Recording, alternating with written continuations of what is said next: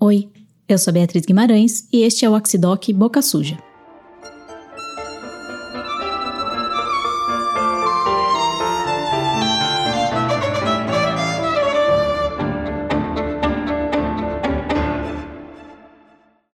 A primeira coisa que me vem à cabeça quando eu penso em insulto é a lembrança das minhas duas avós. A materna, Yolanda, media as palavras. Não me deixava chamar ninguém de besta porque dizia que esse era o nome do diabo. O máximo xingamento que ela usava, se é que dá para chamar isso de xingamento, era bobo ou boba.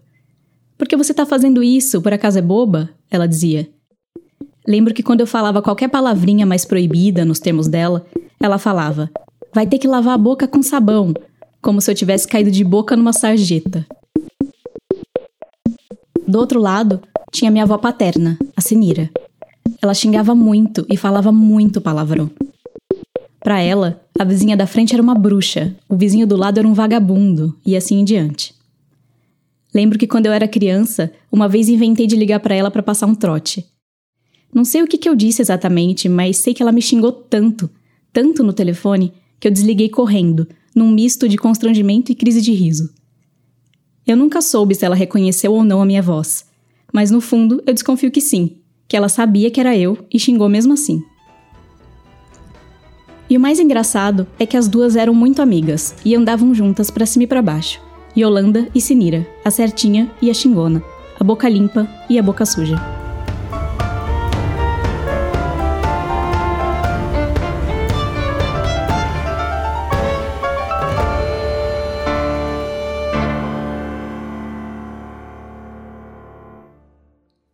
Então eu sou alguém que vem de uma formação de, em letras, né, com toda a pós-graduação em linguística e que vem desde o ano de 2011 fazendo uma formação clínica em psicanálise. Esse é o Marcos Barbai. É... Ele é pesquisador do Laboratório de Estudos Urbanos da Unicamp, o LabEurb. Os pesquisadores de lá pensam e investigam a cidade por meio da linguagem. E essas pesquisas se unem pela teoria da análise do discurso, ou AD para os íntimos. Alguns meses atrás, eu ouvi o Marcos dizer, durante uma reunião, que ele estava começando uma pesquisa sobre o insulto. Naquela ocasião, ele disse, obviamente em palavras muito mais adequadas, que essa pesquisa iria pensar o funcionamento do insulto, o que ele é, como ele se relaciona com os cenários da cidade.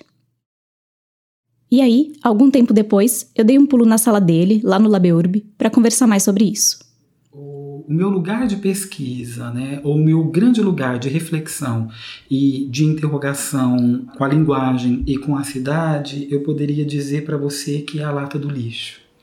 E por que, que eu digo que é a lata do lixo? Eu gosto de olhar para os restos. Eu gosto de olhar para tudo aquilo que a gente descarta né, e bota para fora. Né? Eu gosto de olhar aquilo que nos incomoda e que, de certa forma, a gente quer colocar debaixo, debaixo do tapete. Nessa lata de lixo, ele já encontrou e explorou vários assuntos. No pós-doutorado, ele trabalhou com erros ortográficos, observando como a gente se esforça para apagá-los e para fingir que eles nunca existiram, mas depois seguimos cometendo o mesmo erro, de novo e de novo. No doutorado, ele investigou a relação entre clandestinidade e deportação, analisando o discurso de brasileiros deportados bem no momento em que eles estavam chegando de volta no Brasil. E para isso, ele foi justamente no lugar onde esse retorno acontecia, no aeroporto. E antes disso, no mestrado, ele olhou para situações de sequestro a partir da linguagem.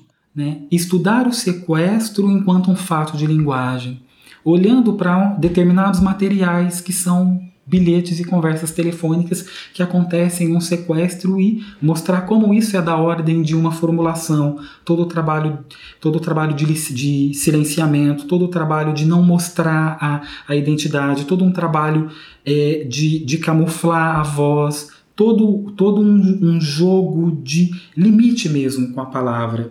Muito porque no sequestro você tem alguma coisa que é da ordem de um fio de linguagem e que é, portanto, um fio de vida, que se esse fio corta, a pessoa morre. O Marcos diz que o que liga todos esses tópicos são as situações limites. Sequestro, deportação, um erro ortográfico que escapa. Há sempre uma situação limite acontecendo. E o mesmo se dá no insulto que ele tem estudado mais recentemente. Estou concluindo esse trabalho com, com a questão é, da ortografia. é, mas também abrindo um outro campo de interrogação para mim mesmo, né? observando esse momento que eu poderia te dizer linguístico e político do Brasil. Eu tenho pensado, sobretudo observando é, e me interrogando mesmo sobre alguma coisa que é da ordem do ódio e que tem circulado bastante, seja nas redes sociais, sejam nas nossas. Nesse, nesse modo, nesse momento, como a gente está fazendo laço social, ou seja, fazendo laço com o outro, mas desejando que esse outro não exista. Né? E aí eu tenho me perguntado muito sobre a questão do insulto. Ele fala que o insulto é um asco de linguagem. Quando você insulta alguém, você reduz essa pessoa a um nada ou reduz essa pessoa àquela palavra que você disse. Se eu te chamo de vagabundo, eu te reduzo a isso. É algo que escapa aos bons modos, algo que não deveria sair da gente, mas sai. Então, de muito de pensar o insulto como como não só a palavra, mas como os males que a gente expele pela boca e que expele pela língua. O que é que está em jogo quando a gente profere um insulto? Que ritual se codifica aí, né? É, o que, que, é que a gente tem uma comunicação muito higiênica, né? Que de certa forma eu, eu preciso estar calcado aí não só na educação, mas nas maneiras, nas, mas nas maneiras educadas. Mas o que, que acontece quando isso se fura? Esse tema chamou a atenção do Marcos por conta do modo como a gente tem vivido e coexistido na cidade. No ano que vem, ele vai levar isso para a sala de aula, para discutir um insulto com alunos da pós-graduação em divulgação científica e cultural, aqui da Unicamp mesmo. É uma turma com trajetórias e formações diversas, comunicadores, cientistas, etc., justamente para que diferentes visões possam surgir. Até porque eu, eu não sou jornalista, mas eu fico imaginando como é que como é que como é que esse tipo de esse tipo de questão ela se dá nessa trama do discurso jornalístico. Qual é a expectativa? É de que, ao ter a possibilidade de trabalhar com as pessoas, que as pessoas vão, façam elas mesmas esse mapeamento e traga para a gente poder conversar. Né? Então, é, é assim, é, não é você chegar com, com a questão toda pronta, mas de que as pessoas tenham a liberdade de trazer determinados funcionamentos sociais disso para a gente poder se interrogar o que é que está em jogo ali. A ideia é pegar casos específicos que tenham saído nos jornais, como um xingamento num jogo de futebol, uma troca de ofensas entre congressistas e outras situações. A partir desse trabalho conjunto, ele espera que seja possível também visualizar os lugares e as cenas da cidade em que os insultos aparecem com mais frequência e mais intensidade. Eu penso que é na cidade, eu penso que é no laço social que a gente aprende a responsabilidade ética, mas também a responsabilidade de existir. Eu não existo sozinho, eu existo com o outro. Então, é, veja, eu, eu, eu, eu vou trabalhar com pessoas de diferentes campos, vou trabalhar essa questão do insulto num programa de jornalismo, né, para poder pegar alguma coisa que está aí que é insulto, que tem mas você olhar a, a multiplicidade, escutar isso de diferentes perspectivas, porque no fundo, no fundo, é uma prática de linguagem, né? é uma prática social, e nesse momento ela está, a meu ver, muito latente. Quando eu penso no insulto e onde ele se intensifica na cidade, eu penso principalmente nas discussões políticas, nas competições esportivas e no trânsito. Eu, que até onde sei dirijo mais ou menos bem, já fui xingada no trânsito umas três, quatro vezes. Louca, pirada, cega. E aí sempre lembro daquela animação da Disney que mostra a transformação do Pateta quando ele sai da posição de pedestre, o Sr. Walker, e assume o lugar atrás do volante para enfrentar o trânsito de uma grande cidade, virando o Sr. Wheeler. O Sr. Walker mora num bairro tranquilo, de pessoas decentes. Ele é o típico homem comum considerado um bom cidadão e de inteligência razoável. Antes de entrar no carro, ele é um cara simpático, sensível, de bem com a vida. Mas depois, ele se transforma num monstro. Tudo muda. O Sr. Walker se deixa levar pela forte sensação de poder. Sua personalidade muda completamente. E de repente ele se transforma em um monstro incontrolável, um motorista diabólico. O Sr. Walker é agora o Sr. Wheeler, um motorista... A voz, o rosto, o jeito de estar no mundo. E ele sai xingando todo mundo como se o carro dele desse a ele esse poder e esse direito. Anda, seu idiota! Ah. Não acredito! Olha só o que você fez no meu carro! Quem é que vai pagar por isso agora, hein? Hã? Ei, você pensa que é dono da rua,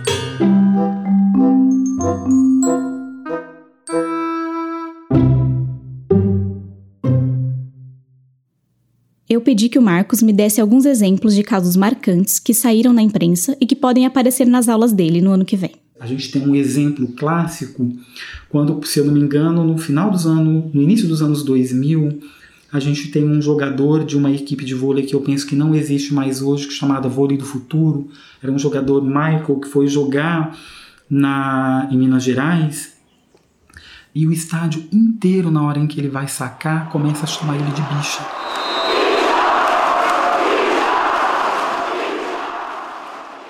Tem também os insultos sofridos por alguns artistas brasileiros que se posicionam politicamente.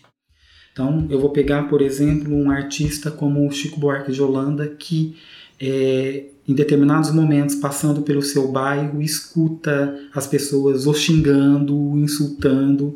E tem uma coisa bastante interessante, é que é, em 2000 e... Agora, em 2018, em junho de 2018, o Chico vai é, estrear um dos seus espetáculos mais recentes no, em Belo Horizonte, e de repente uma parte da plateia começa a gritar, né? Viado, vai para Cuba, viado, vai passear em Paris, né? E aí é, o Chico diz assim, ó, tem que gritar mesmo e para ouvir. No começo não ouvi direito porque eu estou usando fones de ouvido. Aliás, eu acho que vou passar a usar esses fones permanentemente lá no Rio, onde eu gosto de caminhar. Moro no bairro Carioca, onde muita gente, onde mora muita gente fina, quando caminho, eu ouço frases como viado, vá para Cuba, viado, vai passear em Paris. O único consenso é o viado, afirmou Chico, irônico, sendo aplaudido pela plateia. E de volta no esporte, mas numa mistura com a política, teve a abertura da Copa de 2014 no Brasil. No ano de 2014, e esse é um vídeo que eu quero pensar com as pessoas, nós tivemos a, a realização da Copa do Mundo. E num determinado momento de apresentação das autoridades, foi apresentada a autoridade máxima de um país democrático, no Brasil, que naquele momento era a presidenta Dilma Rousseff. Uma grande parcela do é, estádio começou a gritar aí: Dilma vai tomar no cu.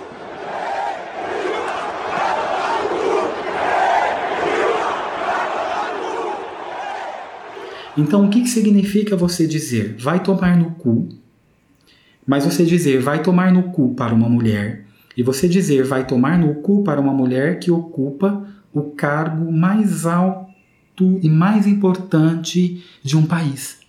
Então, um, uma, uma coisa é você tomar isso como, como uma certa retórica, né?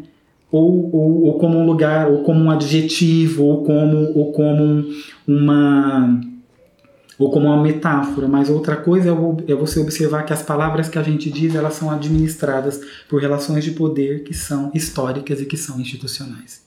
Para ele, essas relações de poder mudam tudo. Quem diz para quem diz em que situação diz. Tudo isso também faz parte do insulto e de como ele funciona no momento em que sai da boca. Como, como que pela palavra você não só determina o, o, o, lugar das pessoas, mas como pela palavra você pode, você pode dizer que o outro é um resto. E é claro, tem os inúmeros casos que não vão parar na mídia, mas que acontecem todo dia.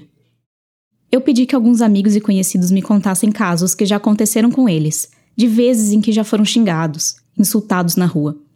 Intercalei uma montagem de três dos relatos recebidos. Tava no ponto de ônibus esperando para ir pro trabalho. Entre o primeiro turno e o segundo turno, eu fiz campanha na rua. Um dia eu tava na balada. E uma senhora, moradora de rua, veio até mim. E um senhor no ponto de ônibus em que eu parei para conversar. E eu tava com uma roupa curta. chegou um cara rindo e perguntou se eu não tinha vergonha na cara. Aí ela veio até mim, puxou meu braço, Virou para mim e disse: Sua petralha vagabunda gorda. e disse: Vocês, viados, o Bolsonaro vai ser eleito e vocês vão tudo se fuder. Ele falou assim: por ter coragem de ser gordo e usar esse tipo de roupa. Foi bem paralisante, bem paralisante mesmo. E foi uma situação bem chata, bem assustadora, assim. E eu não consegui reagir.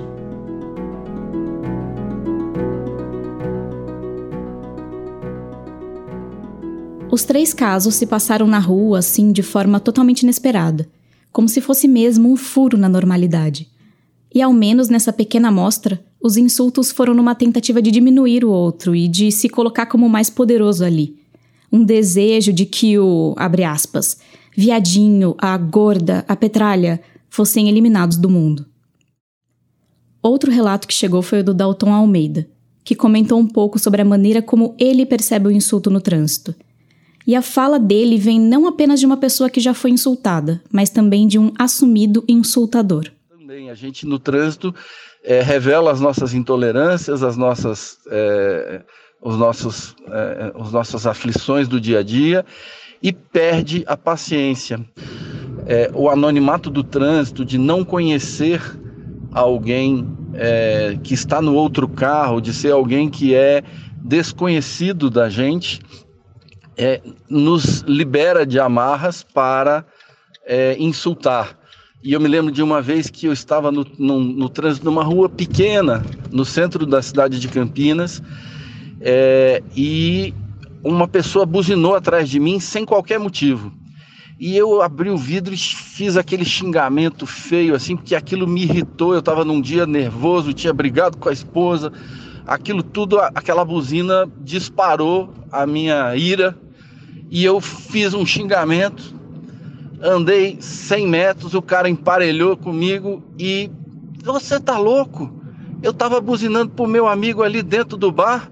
Você ah, não tava fazendo para ver você me xinga, olha a minha esposa aqui do lado. E eu então tomei aquela aquela bronca, vi a besteira que tinha feito e desde então é, eu venho tentando me policiar cada vez mais. Mas queria deixar esse depoimento. Nós todos somos insultados e somos insultadores. O Dalton ainda disse que vê o insulto como a falta da capacidade de se colocar no lugar do outro e de entender o outro. E acredita que quando a gente apela para o insulto, a gente abre mão do diálogo e começa um processo de violência. Tem um filme que mostra um pouco desse processo. E que também trata daquela questão que o Marcos tocou, sobre como os insultos estão vinculados às relações de poder. E o filme chama justamente O Insulto.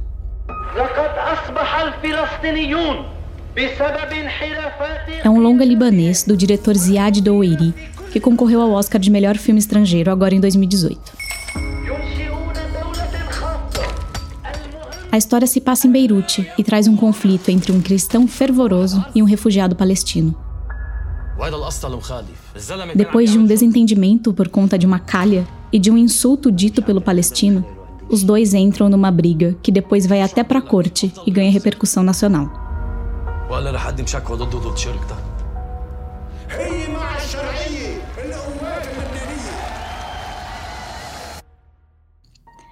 Eu não vou dar muitos detalhes para não tirar a graça de quem ainda não assistiu, mas eu só adianto que esse filme revela nuances interessantes ao redor do insulto.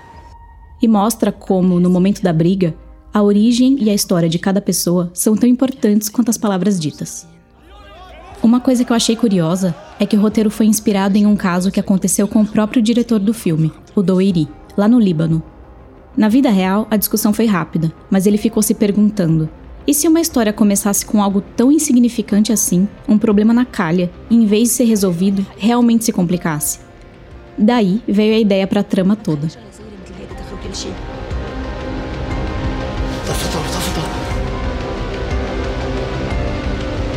أنا مني يسوع المسيح لحتى أبرم له خد التاني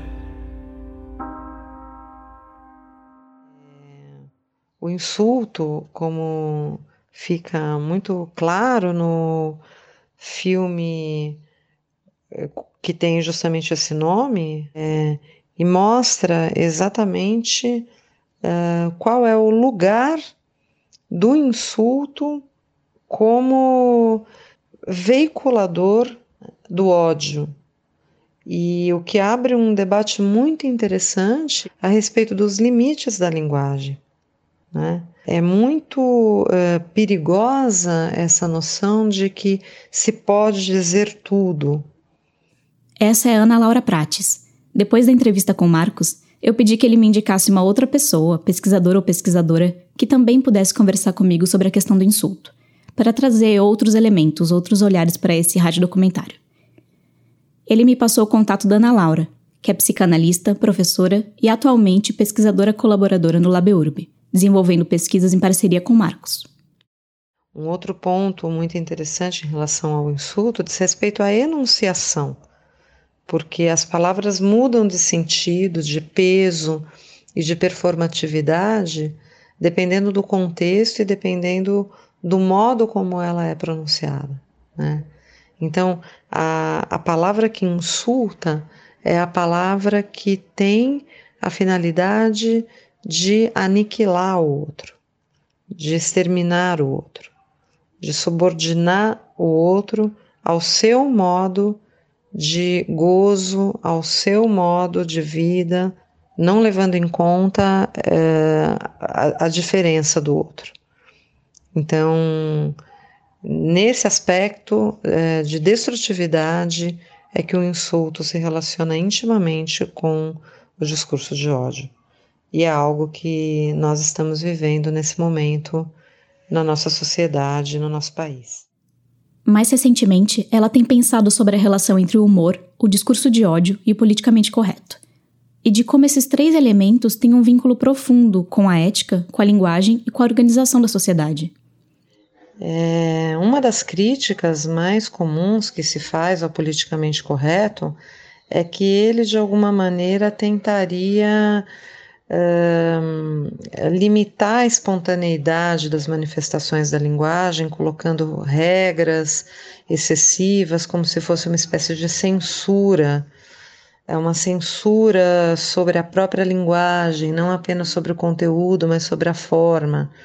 É verdade que nós que estudamos a, a linguagem humana sabemos que é, qualquer um que tente se colocar como mestre da linguagem, qualquer um que tente é, dominar o modo como a linguagem se manifesta espontaneamente no laço social, é, vai ocupar um lugar de farsante, porque isso é impossível do ponto de vista estrutural. Agora, a gente não pode confundir isso com uma espécie de despudor, como se fosse possível falar tudo. Ela diz que, diante disso, nós ficamos entre duas impossibilidades. Tanto é impossível domar a linguagem e eliminar qualquer tipo de ofensa, como é impossível supor que tudo pode ser dito. Não porque exista uma limitação moral ou uma limitação aplicada por alguma instituição ou governo, mas por conta de um limite que se dá no respeito com o outro, uma limitação que é necessária para que a gente consiga viver em sociedade. De fato, a civilização humana ela se dá e se constrói é, sobre um, uma espécie de pacto social, um pacto onde se renuncia a uma série de desejos, pulsões, vontades, é, dentre as quais muitas vezes a de aniquilar o outro que é diferente, que nos, nos provoca horror.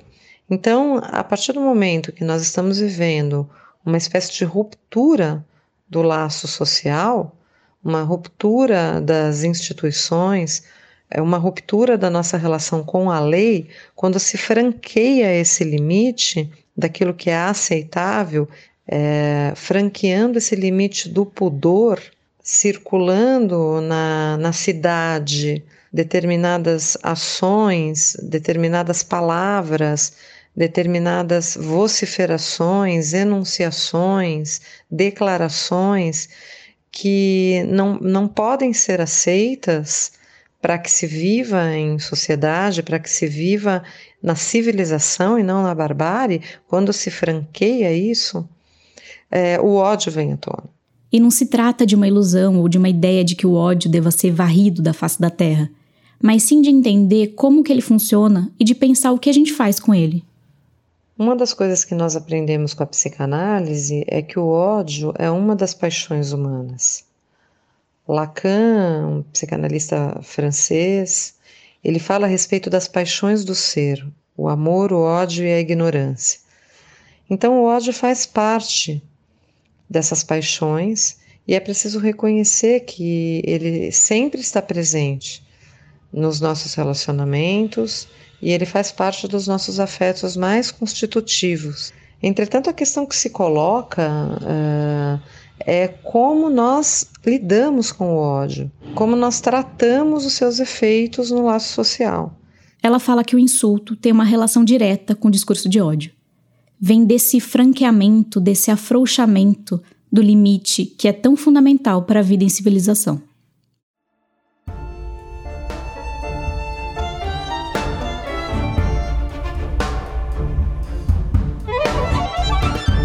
Tanto Marcos como Ana Laura falaram do insulto e do ódio tendo em vista o momento presente, observando como existem alguns fatores no Brasil atual e até no mundo que podem facilitar a circulação do ódio por aí.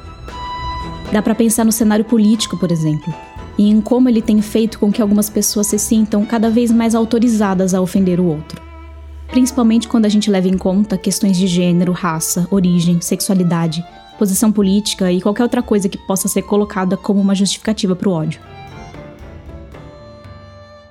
E também é preciso levar em conta que a gente vive na era das redes sociais e que boa parte dos insultos se propaga nessas plataformas. O meio digital garante um certo anonimato ou, ao menos, uma separação segura entre quem ofende e quem é ofendido. E além disso, esse meio permite uma velocidade de propagação e um alcance enormes. Nunca foi tão fácil xingar alguém. Eu fico até imaginando os estragos que a Vocineira faria se tivesse vivido na época do Facebook e do Twitter.